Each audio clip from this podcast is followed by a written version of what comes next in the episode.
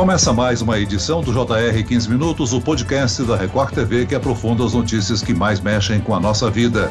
Um levantamento exclusivo do Jornal da Record aponta que ao menos 6 milhões e 700 mil brasileiros moram em cidades com restrições no abastecimento de água. Muitas implantaram rodízio para evitar um colapso do sistema. A chuva dos últimos dias traz esperança, mas está longe de resolver o problema. Vai faltar água? O que podemos fazer? Eu converso com o engenheiro, professor e doutor em recursos hídricos, Antônio Eduardo Giansante. Bem-vindo, professor. Muito obrigado. E quem nos acompanha nessa entrevista é o jornalista da Record que fez uma reportagem sobre o racionamento de água no Jornal da Record. Luiz Carlos Azenha, que levantamento exclusivo é esse? Oi, Celso, tudo bem? O levantamento feito pelo Jornal da Record mostra justamente o que você mencionou, que existem municípios de vários estados do Brasil com algum tipo de rodízio de água, né? A maior cidade é Curitiba, capital do Paraná. Choveu bastante lá, porém os reservatórios estão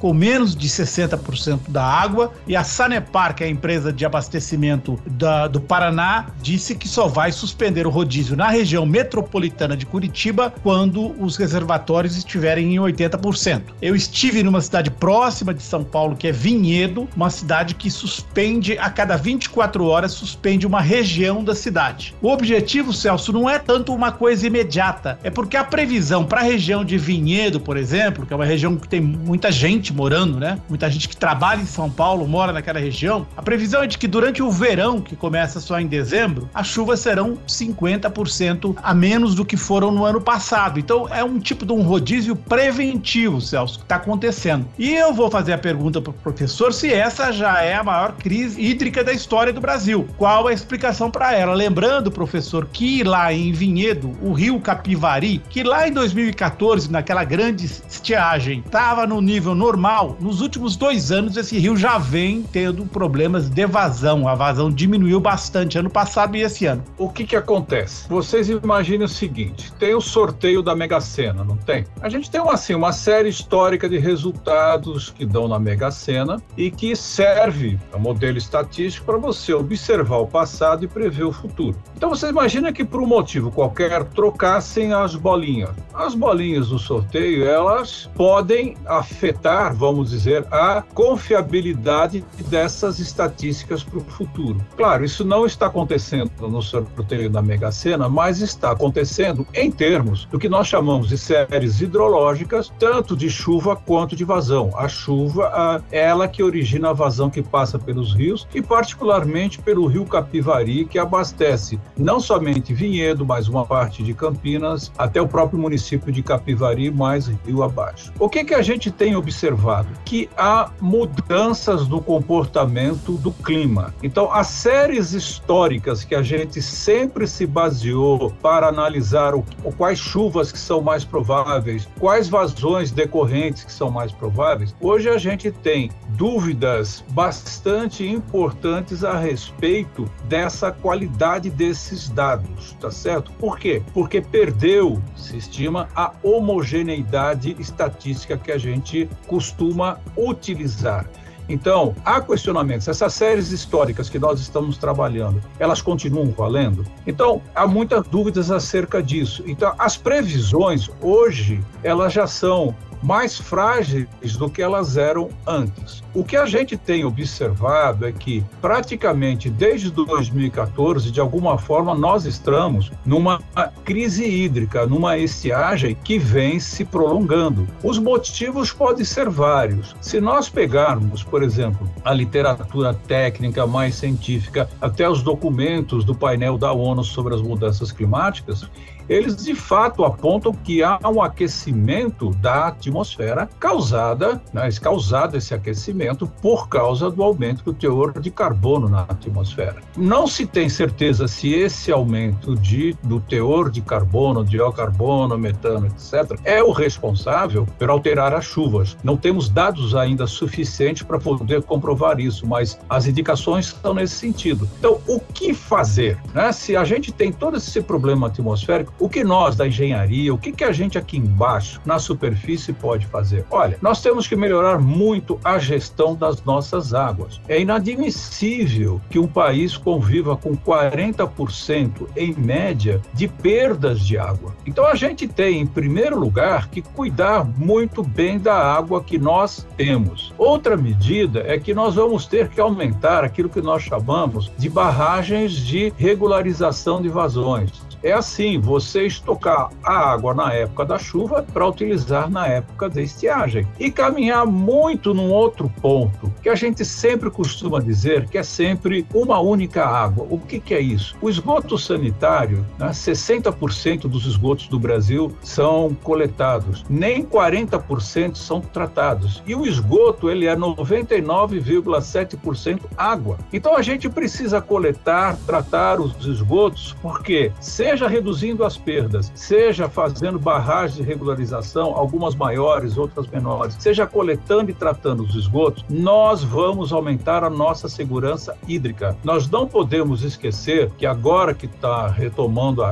as chuvas estão voltando, é justamente nesse período que a gente tem um, vamos dizer, um maior conforto, menos risco, é justamente aí que nós temos que fazer todos os estudos, todo o planejamento para diminuir os riscos perante a água e aumentar a segurança. Caminho nós temos, tecnologia nós temos e nós precisamos colocar as mãos à obra. Ou seja, professor, nós temos que confiar menos na natureza e acreditar mais na capacidade de prever essa crise, né? Sim, e nós temos ferramenta. Hoje a tecnologia ela é dominada. Se transforma a água do mar, eh, água salina, em água potável. Se transforma esgoto sanitário em água potável. Isso é possível de ver em algumas cidades. Ou seja, seja, nós vamos ter que caminhar nesse sentido porque não há outra alternativa. Na prática, já existe um reuso da água, só que nós temos que avançar muito mais nisso. Nós precisamos coletar mais os esgotos, tratar mais os esgotos. Onde tem estação de tratamento dos esgotos, precisa avançar em termos tecnológicos para melhorar a qualidade dessa água que a gente devolve para a natureza. Professor, tem chovido bastante, né, nos últimos dias. No final de semana choveu bastante, mesmo lá em Vinhedo, que eu mencionei na reportagem, melhorou a situação. O sistema Cantareira, na segunda-feira, estava com 28,1% da capacidade, né? O volume normal seria pelo menos 60%. Quer dizer, chover, não, chover é importante, mas parece que não é a solução única nesse momento, né? Existe algo que é fundamental. Além dessas três medidas que eu falei, existe uma quarta que é a proteção aos mananciais. Nós precisamos revegetar as margens dos rios, as bacias hidrográficas, aquilo que inclusive está previsto na lei ambiental brasileira. Por quê? Quando há vegetação, há água. Vejam, um sistema como Cantareira, composto por bacias hidrográficas grandes e importantes, ele tem uma inércia. O que, que significa? Não é porque está chovendo bastante, não é que imediatamente o nível vai subir. Não. Primeiro vai ser recarregada a água do solo e depois, paulatinamente, vai subindo o nível da, das represas. Como é que a gente favorece isso, esse aproveitamento da água? Tendo a vegetação. Então a gente precisa ter essa quarta medida, que é muito bem conhecida no meio técnico brasileiro, que é a proteção dos mananciais. Então você precisa ter a chuva e reter a chuva. A gente não pode simplesmente canalizar, impermeabilizar, porque o que nós estamos fazendo com isso? Nós estamos afastando as águas. Esse retardo, né, que a gente diz uma certa inércia da água hidrológica, é normal que tenha. E para melhorar essa situação, nós precisamos revegetar. E aí a gente vive essa crise hídrica que a gente está percebendo. Quer dizer, medidas tem. Nós precisamos, é, como eu disse, colocar as mãos em obra. Sem água não há produção industrial, não há atividade econômica, não há irrigação. Então nós precisamos cuidar muito bem desse bem natural precioso. Professor, o senhor acredita então que esse processo de recuperação das regiões ribeirinhas, né? Se a gente não praticar isso de imediato, porque demanda tempo para uma recuperação, digamos assim, total da situação da água, né? Senhor acredita que a solução no futuro vai ser a gente explorar o aquífero Guarani que o Brasil tem? Olha, o aquífero Guarani, ele já vem sendo aproveitado.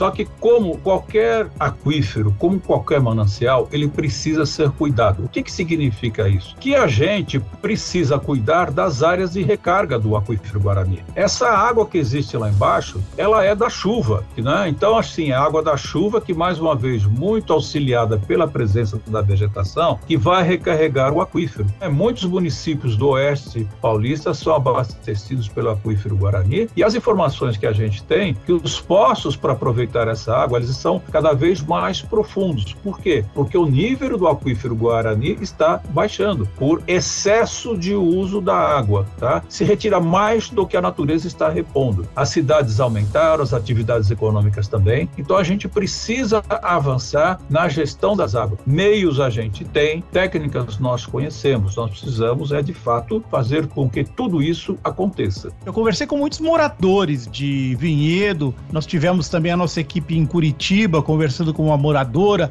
Vinhedo não está numa situação crítica porque é uma cidade de classe média alta, tem muito condomínio. Condomínio tem as caixas muito grandes. As pessoas de Vinhedo, elas não estão enfrentando hoje ainda um problema de consumo, porque elas têm caixas, né? A pessoa tem uma caixa de mil litros. Se a água fica 24 horas ah, sem chegar, o cara ainda terá água por 24 horas. Em Curitiba são 36 horas sem água. Também, só a pessoa que não tem uma caixa grande ou tem uma família grande é que acaba enfrentando um problema. Agora, professor, me chamou muita atenção, e Celso, porque eu fui lá ao Rio Capivari, no ponto em que é feita a captação em vinhedo, e logo abaixo da captação tem um, um córrego e despeja espuma faz muita espuma, despeja certamente dejeto industrial. E é industrial porque uma pessoa, logo que a reportagem foi ao ar, me procurou e falou: Eu faço parte de uma ONG, isso aí é uma ligação clandestina de uma indústria grande. Então é o que o professor falou, eu imagino, né, professor? Nós temos esse problema das ligações clandestinas, nesse caso é uma indústria, eu não vou falar o nome da empresa porque precisa ter certeza absoluta, mas a denúncia foi feita por um ambientalista. E o rio está degradado, professor. O senhor acha que a gente está dando mais importância à produção de riqueza do que ao meio ambiente? Sem um, não tem o outro. Se você não proteger o meio ambiente, você veja a questão da água que a gente está vivendo. Se nós não tivermos o cuidado com a água, nós não vamos ter produção industrial, nós não vamos ter pessoas para consumir, para fazer a, atividade econômica se perpetuar. Então é assim, é, é, é, é uma ilusão achar que a gente pode explorar a natureza do jeito que a gente quiser, que ela é infinita, a água no Brasil é abundante, infinita. Não, não é assim, não. Se nós nós não tomarmos medidas efetivas, a tendência é piorar. Estudos científicos, esses trabalhos que a ONU vem é, divulgando, que a gente vai lendo, vai acompanhando, mostram isso. Os cuidados precisam ser tomados agora. Não é possível que uma indústria, uma atividade econômica qualquer, ela consiga ter a sua produção e transmite, então a produção é dela, mas ela leva um problema para toda a sociedade sociedade que é poluir o ambiente. Então, isso não é adequado, isso não é justo. Ela transfere o prejuízo para todos. Então, não é assim que a gente vai ter uma sustentabilidade econômica, uma sustentabilidade ambiental, que é como se deve. Ou nós tomamos as medidas agora que a gente vai ter, vamos dizer, come,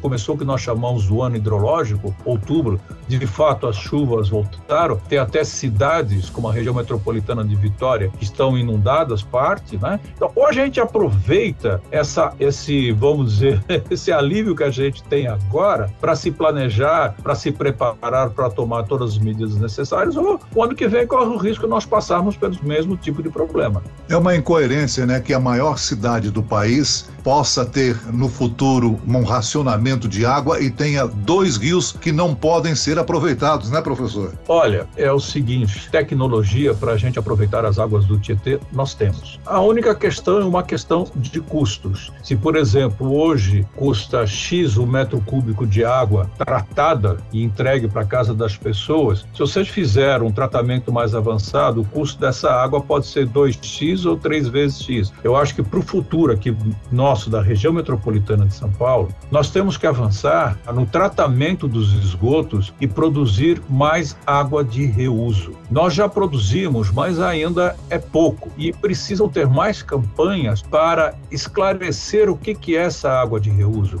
Por que, que a gente vai lavar a, a, as ruas de uma cidade, depois de uma feira, por exemplo, com água potável? Não, nós podemos utilizar água de reuso. Por que, que a gente pega, por exemplo, a época de estiagem, parques aqui como Ibirapuera, Aclimação, por que, que a gente não pode irrigar com água de reuso? Tudo isso hoje é possível. Então nós temos que estar abertos a essas possibilidades. Isso aqui não é um assim, vamos dizer, uma imaginação acadêmica, não, já é algo que existe na prática. Na realidade, eu acho que a gente corre o risco do seguinte, de ter a cidade inundada e estar tá faltando água na torneira, né? Ou seja, está na hora da gente avançar e, e resolver essas questões. Repito, tecnologia existe. Muito bem, nós chegamos ao fim desta edição do 15 Minutos. Eu agradeço a participação e as informações do engenheiro, professor e doutor em recursos hídricos, Antônio Eduardo Giansante. Obrigado, professor. Obrigado. E agradeço a presença e participação do repórter da Record TV, Luiz Carlos Azenha. Um abraço, obrigado.